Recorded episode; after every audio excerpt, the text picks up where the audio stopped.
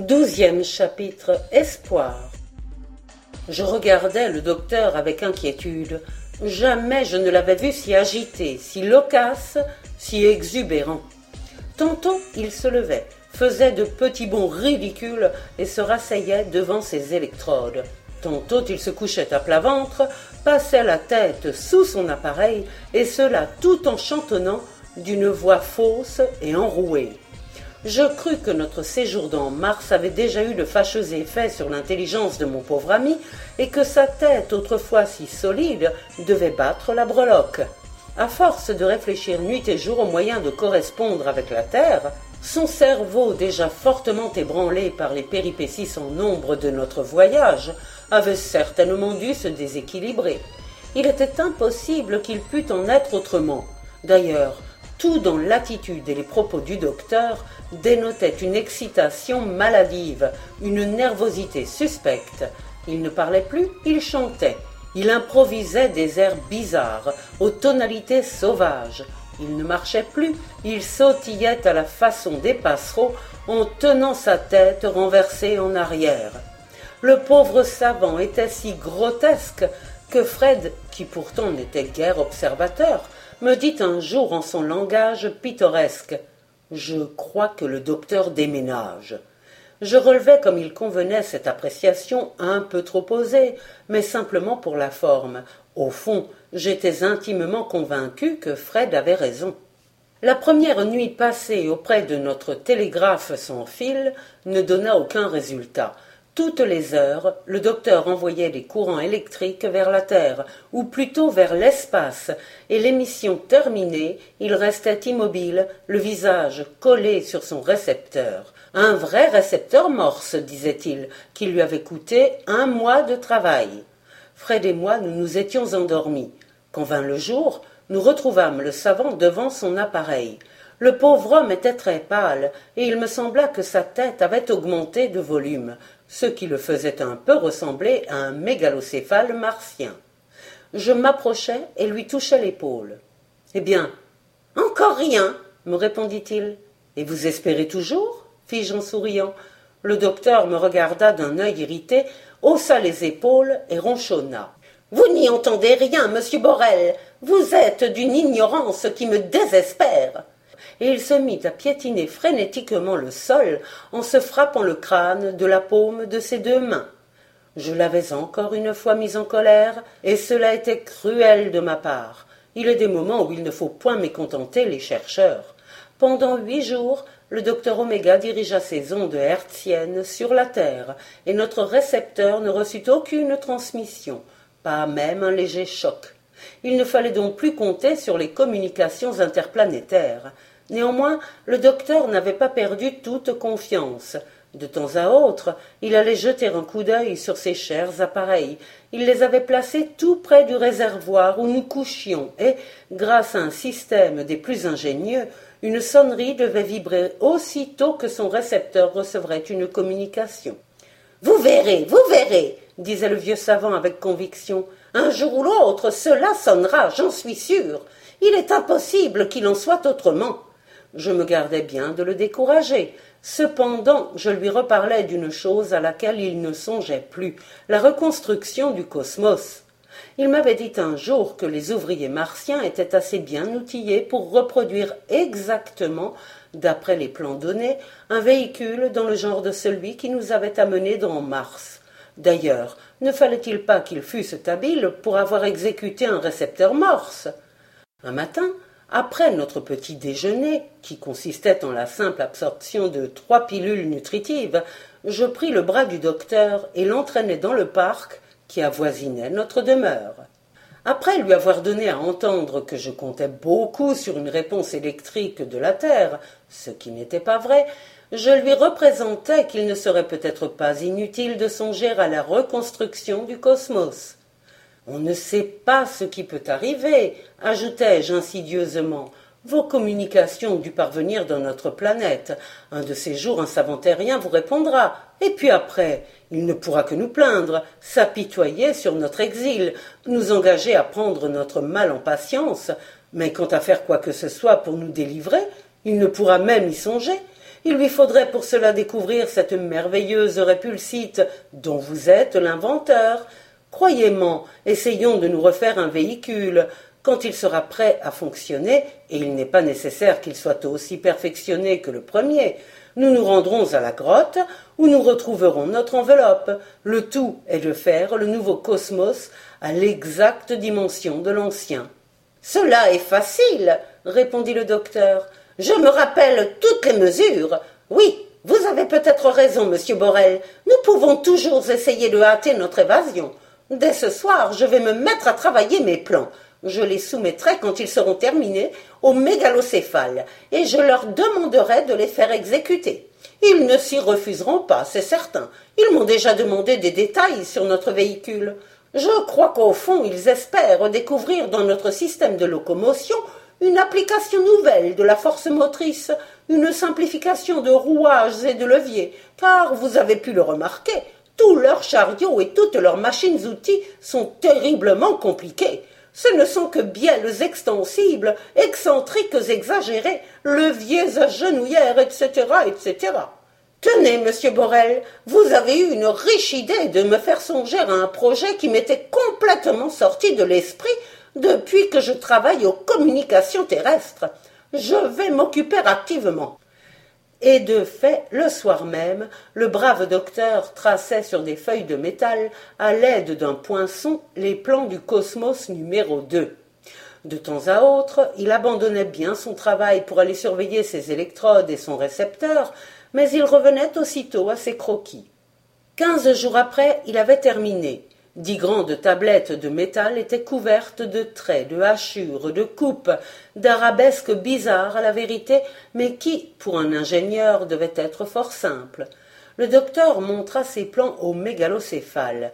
Ces diables de petits hommes comprirent immédiatement ce que voulait le vieux savant, et l'un d'eux, que l'on appelait, je crois, Tiziraou, compléta même d'un coup de poinçon un tracé insuffisamment indiqué. Les Martiens avaient, on peut le dire, la mécanique dans le sang. Rien de ce qui touche à la statique, à la composante et à la résultante, à la décomposition des forces et aux équations d'équilibre ne leur était étranger. Du premier coup d'œil, ils comprirent le fonctionnement du cosmos et supprimèrent même divers organes trop lourds pour les remplacer par d'autres plus légers et tout aussi puissants, ce qui vexa un peu le docteur. Avec l'autorisation du grand Razayou, une usine martienne appelée Butovanuraz, c'est-à-dire la reine des constructions métalliques, entreprit la fabrication de notre véhicule. Les travaux furent poussés activement, mais un incident se produisit qui faillit tout compromettre. Les mégalocéphales voulaient absolument allonger la coque de l'obus, prétextant que, plus il serait long et effilé, moins il offrirait de résistance à l'air, mais le docteur, qui avait, comme on le sait, de sérieuses raisons pour que l'engin fût en tout point semblable à celui que les Martiens avaient détruit, insista avec tant de chaleur, trouva de si plausibles raisons que les ingénieurs aux grosses têtes consentirent à suivre exactement ces indications. Peu à peu l'obus se précisait, prenait forme. On l'avait coulé en deux parties, comme au Creusot, mais l'avant et l'arrière, c'est-à-dire l'ogive et le culot, formaient une seule pièce. Cependant, une difficulté s'éleva quand il s'agit des roues. On sait que celles-ci sont remplacées dans la planète Mars par des cylindres renforcés aux extrémités.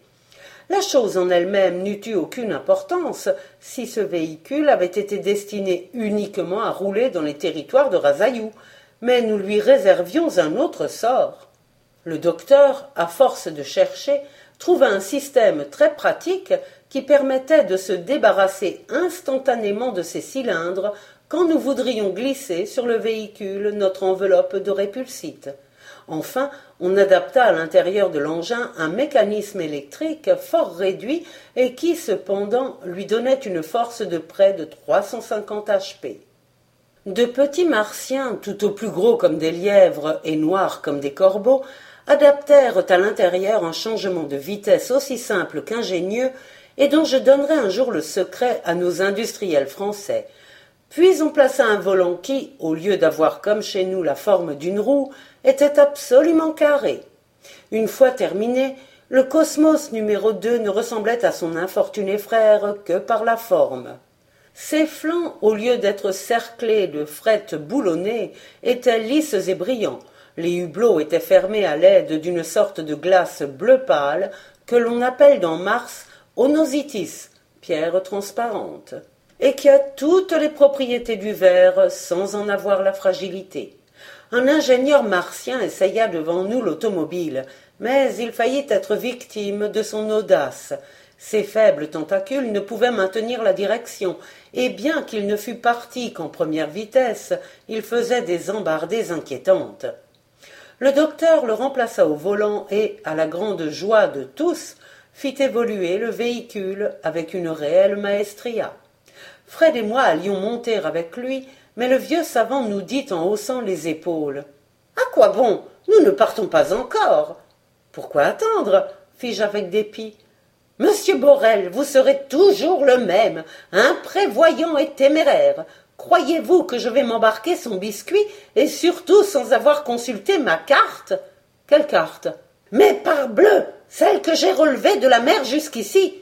Avec ma boussole, je crois que je retrouverai facilement notre route. Et quand partirons-nous?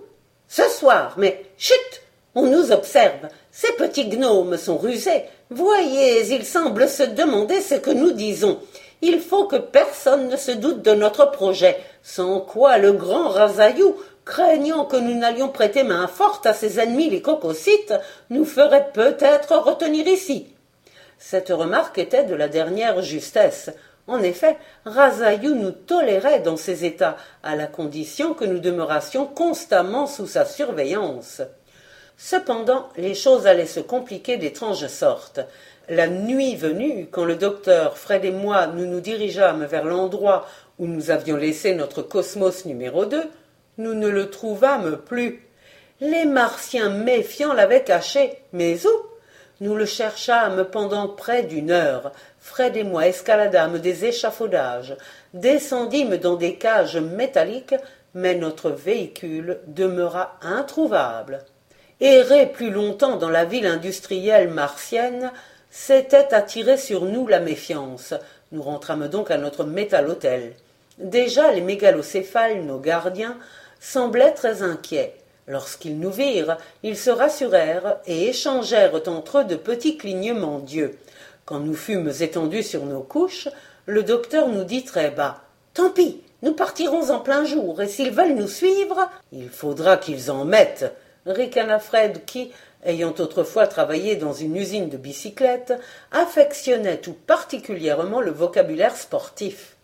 Nous nous endormîmes un peu troublés, en nous demandant si nous retrouverions notre nouveau cosmos. Qui sait si le grand Razaillou ne réserverait pas cet étrange véhicule pour son musée, et s'il ne le ferait point placer dans une vitrine avec cette inscription rédigée en martien Regardez, mais n'y touchez pas. Fort heureusement, le lendemain nos craintes se dissipèrent, car nous retrouvâmes notre carriage à l'endroit où nous l'avions laissé la veille. Les Martiens ne l'avaient caché que pendant la nuit. Le docteur le considéra avec attention, en vanta les organes et la forme, puis invita quatre grosses têtes à y prendre place. Les mégalocéphales ne se firent point prier pour grimper dans le cosmos. Alors, sur un signe du savant, Fred et moi entrâmes dans l'obus, et quelques secondes après, nous roulions à toute allure hors de la ville. Les mégalocéphales ne semblaient nullement étonnés. Cependant, quand ils virent que nous allions franchir la zone de feu, ils agitèrent furieusement leurs tentacules et poussèrent de petits cris de terreur. Ne craignez rien, dit le docteur en martien, nous ne courons aucun danger. Et il ajouta en s'adressant à Fred et à moi S'ils approchent du moteur ou des organes de transmission, attachez-les avec ces fils de fer. Mais les mégalocéphales étaient médusés. Blottis dans le fond du véhicule, ils nous regardaient avec des yeux agrandis par l'épouvante. Il était évident que ces petits êtres nous prêtaient les plus noirs desseins. Le docteur crut devoir les rassurer en leur disant qu'il avait depuis longtemps l'intention de retourner au bord des mers glaciales où il avait laissé un curieux engin qu'il désirait beaucoup faire admirer au grand Razaillou. Il s'excusa même fort poliment d'avoir ainsi emmené quatre ingénieurs martiens sans leur expliquer le but du voyage. Les mégalocéphales parurent reprendre confiance, mais l'un d'eux, nommé Barazioni, et qui était fort peu heureux, chercha à convaincre le docteur du danger qu'il y avait à parcourir les régions de feu et ensuite les contrées glaciaires. Mais sa petite voix fut couverte par le ronflement du moteur, qui maintenant battait avec un bruit terrible. Notre voyage dura cent vingt heures. Nous marchâmes nuit et jour jusqu'au moment où nous arrivâmes dans les régions glaciaires. Là, à cause de la végétation diurne, nous fûmes obligés de nous arrêter pour attendre que les plantes gigantesques écloses sous l'effet du soleil eussent été détruites par le froid de la nuit. Enfin, nous aperçûmes les collines de glace qui bordaient la mer martienne. Les mégalocéphales, qui n'étaient pas habitués au froid, grelottaient comme de pauvres chiens mouillés et faisaient peine à voir. Nous les enveloppâmes dans nos habits et ils nous surent gré de cette attention, car leurs pauvres petites figures grimacèrent un sourire. À cent mètres environ des falaises, le docteur arrêta le véhicule et Fred partit en exploration. Il devait revenir nous trouver aussitôt qu'il aurait découvert la grotte où était enfouie notre enveloppe de répulsite. Pendant que sa longue silhouette bondissait au milieu de la neige, je questionnai le docteur. Alors, lui dis-je, nous ne reviendrons pas chez Razayou. Non, répondit le savant. Dès que nous aurons notre enveloppe, nous l'ajusterons au véhicule et nous repartirons pour la terre, à moins, monsieur Borel, que vous ne préfériez rester ici pour y coloniser. Cette facétie m'étonna de la part d'un homme aussi grave que le docteur. Pour plaisanter ainsi, il fallait qu'il fût bien joyeux. Quant à moi, est-il besoin de le dire, j'étais dans le ravissement, et je revoyais déjà mon cher petit cottage et mon délicieux Stradivarius. Cependant, en jetant les yeux sur les mégalocéphales, une pensée me vint à l'esprit. Et ces martiens, qu'en ferons-nous Eh, parbleu répondit le docteur, nous les emmènerons. Ils prouveront aux sceptiques, à ceux qui nous traiteront de visionnaires ou de mystificateurs, que nous sommes réellement allés sur une planète inconnue. Pauvres petits êtres, mais ils mourront. Le docteur ne répondit pas et regarda par un des hublots. Fred revenait. Il avançait aussi rapidement qu'un coureur, et cependant on voyait qu'il ne faisait aucun effort. Quand il fut à dix mètres du cosmos, il cria J'ai retrouvé la cachette et le bruit de sa voix fit vibrer le véhicule comme une cloche de cristal. Le docteur me dit alors Monsieur Borel, je vais faire avancer le cosmos jusqu'à l'endroit où se trouve dissimulée notre répulsite. Pendant que Fred et moi ramènerons notre enveloppe, vous resterez ici. Je vous confie les Martiens. Vous comprenez bien que nous ne pouvons nous absenter tous trois. Les petits monstres n'auraient qu'à s'enfuir avec le cosmos. Et le vieux savant sortit du véhicule avec la légèreté d'un jeune homme, puis disparut, suivi de Fred derrière les montagnes de glace. J'attendais anxieux. Je suis, on a pu le voir, un intuitif. Quelque chose me disait que nos espoirs allaient s'envoler, qu'un malheur nous menaçait. Il y a de ces choses que l'on sent, ou mieux que l'on pressent comme malgré soi. On dirait qu'à certains moments, une force inconnue se plaît à frapper notre esprit et à lui donner une acuité qui tient du surnaturel. Bientôt je revis le docteur et Fred. Ils étaient consternés. Tête basse, bras ballants, ils revinrent au véhicule dans lequel ils entrèrent sans proférer un mot. Je devinais aussitôt ce qui s'était passé. Après quelques instants de silence, le docteur prononça enfin de sa voix grave. Monsieur Borel, notre dernière espérance est retournée vers la terre. Notre enveloppe n'est plus dans la caverne. Les petits martiens de la côte, ces vilains monstres que nous aurions dû tous massacrer sans pitié, ont coupé les amarres et tiré la répulsite en plein air. Elle s'est envolée, et maintenant il ne nous reste plus qu'à retourner chez Razayou et à nous faire pardonner notre équipée, en attendant qu'un savant de la terre vienne nous délivrer. Alors nous attendrons toute notre vie. Monsieur Borel, vous êtes décourageant fit le docteur en devenant cramoisi. Vous ne comprenez décidément rien aux choses scientifiques. Vous n'êtes qu'un violoniste. Être traité de violoniste par le docteur, c'était la suprême, la sanglante injure. Je ne répondis point et m'assis dans un coin du véhicule, à côté des mégalocéphales qui grelottaient toujours. Oui, oui, pensai-je, le docteur a raison. Je ne suis qu'un violoniste. Il faut être un violoniste, en effet, pour se lancer dans une aventure comme celle-là. Un homme qui réfléchit, qui pense, n'aurait point tenté ce voyage planétaire. Le retour s'effectua tristement. Nos visages s'étaient allongés. Notre belle assurance de la veille avait fait place à un véritable abattement. Seuls les petits martiens étaient d'une gaieté folle à mesure que nous nous rapprochions des domaines de Razayou. Heureux mégalocéphales, nous voulions les arracher à leur planète pour les montrer aux habitants de la nôtre, et c'étaient eux qui nous ramenaient vers leur affreuse ville. Lorsqu'enfin nous aperçûmes les échafaudages gigantesques, les ponts métalliques et les belvédères de la cité du fer, je ne pus réprimer un geste de dépit. Quant à Fred, il était navré, et je vis une grosse larme glisser lentement le long de sa joue. Les rues et les places étaient noires de martiens. Notre arrivée avait été signalée, et toute la population s'était rassemblée, curieuse d'apprendre la cause de notre départ précipité. À peine le cosmos fut-il arrêté qu'un mégalocéphale se précipita au hublot et regarda dans l'intérieur du véhicule. En apercevant ses congénères, il poussa un petit hurlement de joie et s'écria Losina Boulanoï Ils ne sont pas morts. Et les Martiens nous entourèrent en sautant comme des fous. Tout va bien, pensai-je. Mais un mégalocéphale s'avança gravement au-devant de nous et dit au docteur Le grand Razayou veut vous voir. Ces mots me glacèrent le cœur. On nous fit monter dans un véhicule martien et nous nous dirigeâmes vers le palais du roi. Celui-ci nous reçut dans la grande salle du trône, cette salle aussi somptueuse qui avait fait notre admiration quelques mois auparavant. Razayou paraissait courroucé, des veines bleues apparaissaient sur son front couleur d'ivoire, et sa bouche triangulaire avait des frémissements de mauvais augure.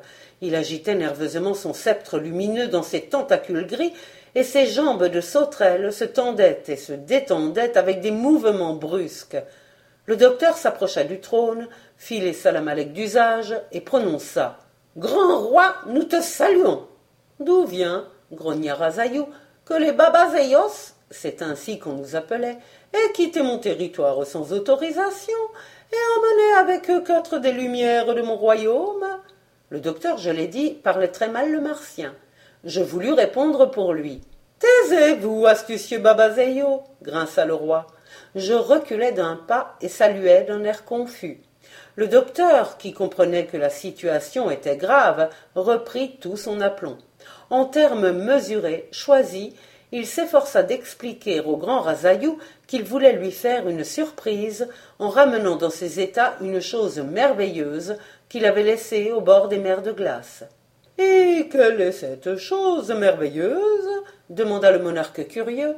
Une voiture volante il y eut un grand éclat de rire parmi l'assistance. Razayou lui-même se tenait les côtes de ses tentacules. Quand enfin l'hilarité fut calmée, le roi martien dit au docteur Faible Babazeyo, apprenez que l'on n'émerveille jamais le grand Razayou avec des voitures volantes. Il faut être simple et inintelligent comme un habitant de la terre pour voir des merveilles dans les choses les plus naturelles. Ici, les voitures volantes sont nombreuses. Si vous aviez mieux visité mes états, vous auriez vu nos maillots Clay.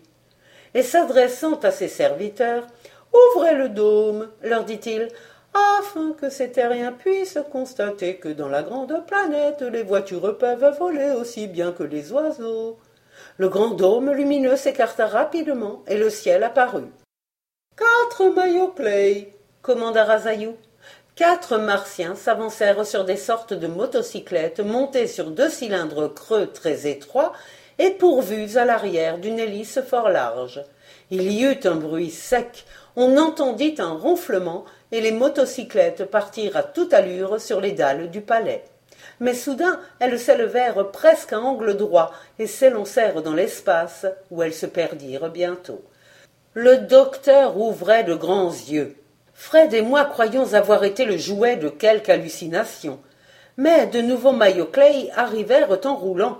Je les examinai attentivement et j'en saisis à peu près le mécanisme.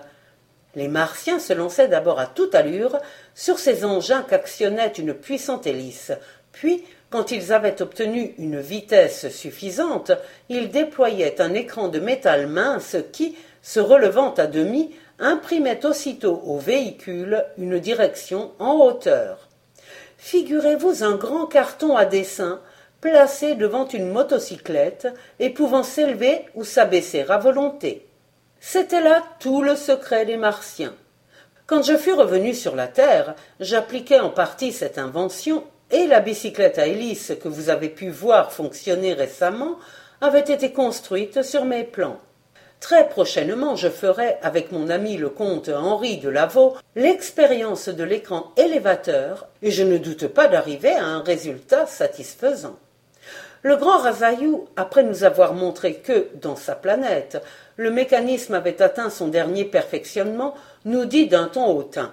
Vous voyez, Babazeios, que nous connaissons les voitures volantes, et que vous ne m'auriez pas émerveillé en me montrant la vôtre. Cependant, pour que la fantaisie ne vous prenne plus de vous évader de mes états, je donne l'ordre de briser le véhicule que j'avais consenti à laisser construire.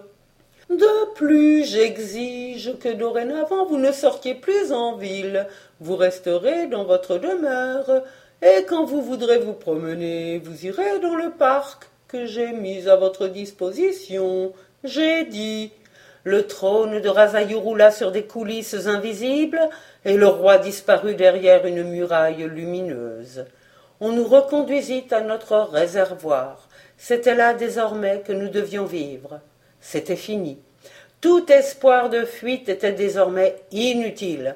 Nous étions et nous demeurerions les prisonniers des Martiens. Fred pleurait à chaudes larmes. Moi, je l'aurais bien imité, mais je me contins et m'efforçai d'avoir l'air aussi crâne que le docteur. Le vieil homme ne semblait nullement attristé. Derrière les verres de ses lunettes, c'étaient toujours les mêmes yeux calmes et profonds. On eût dit que rien ne s'était passé. Après avoir mangé quelques pilules, Fred et moi nous nous couchâmes. Seul le docteur veilla. On lui avait laissé son télégraphe sans fil, et il allait continuer à envoyer à la Terre des dépêches qui probablement ne dépasseraient pas quelques milles de distance. Pauvre docteur Oméga. À ce moment il me faisait pitié, tant j'étais convaincu de l'inanité de ses expériences, et cependant je l'admirais. Oui, je l'admirais pour son opiniâtreté, pour son inébranlable foi en cette science qui le trahissait. Au milieu de la nuit, je fus réveillé en sursaut par la voix de mon vieil ami, une voix claire, chaude, vibrante, que je ne lui connaissais pas. Monsieur Borel, Monsieur Borel, ils ont répondu. Oui, ils ont répondu. J'ai reçu une dépêche d'Helvétius, du grand Helvétius. Je crus que le docteur avait perdu la raison, mais il me poussa vers l'appareil de télégraphie sans fil où vibrait encore une sonnerie grêle, et sur la bande de papier qu'il avait fabriquée avec les feuilles de son calepin, je vis des signes. Qu'est-ce que cela signifie? m'exclamai-je. Comment Vous ne connaissez pas les signes de l'alphabet morse Mais cela signifie. Cela signifie compris. Où êtes-vous, Helvétius? Vous en êtes sûr interrogeai-je incrédule. Mais voyons, êtes-vous fou, monsieur Borel? Vous n'avez donc jamais vu fonctionner un récepteur? Regardez ces deux bobines qui entourent deux électroaimants. Voyez ce ruban que ce petit mouvement d'horlogerie fait avancer de façon continue et régulière, et qui reçoit ainsi des traces proportionnelles en longueur à la durée de chaque passage du courant.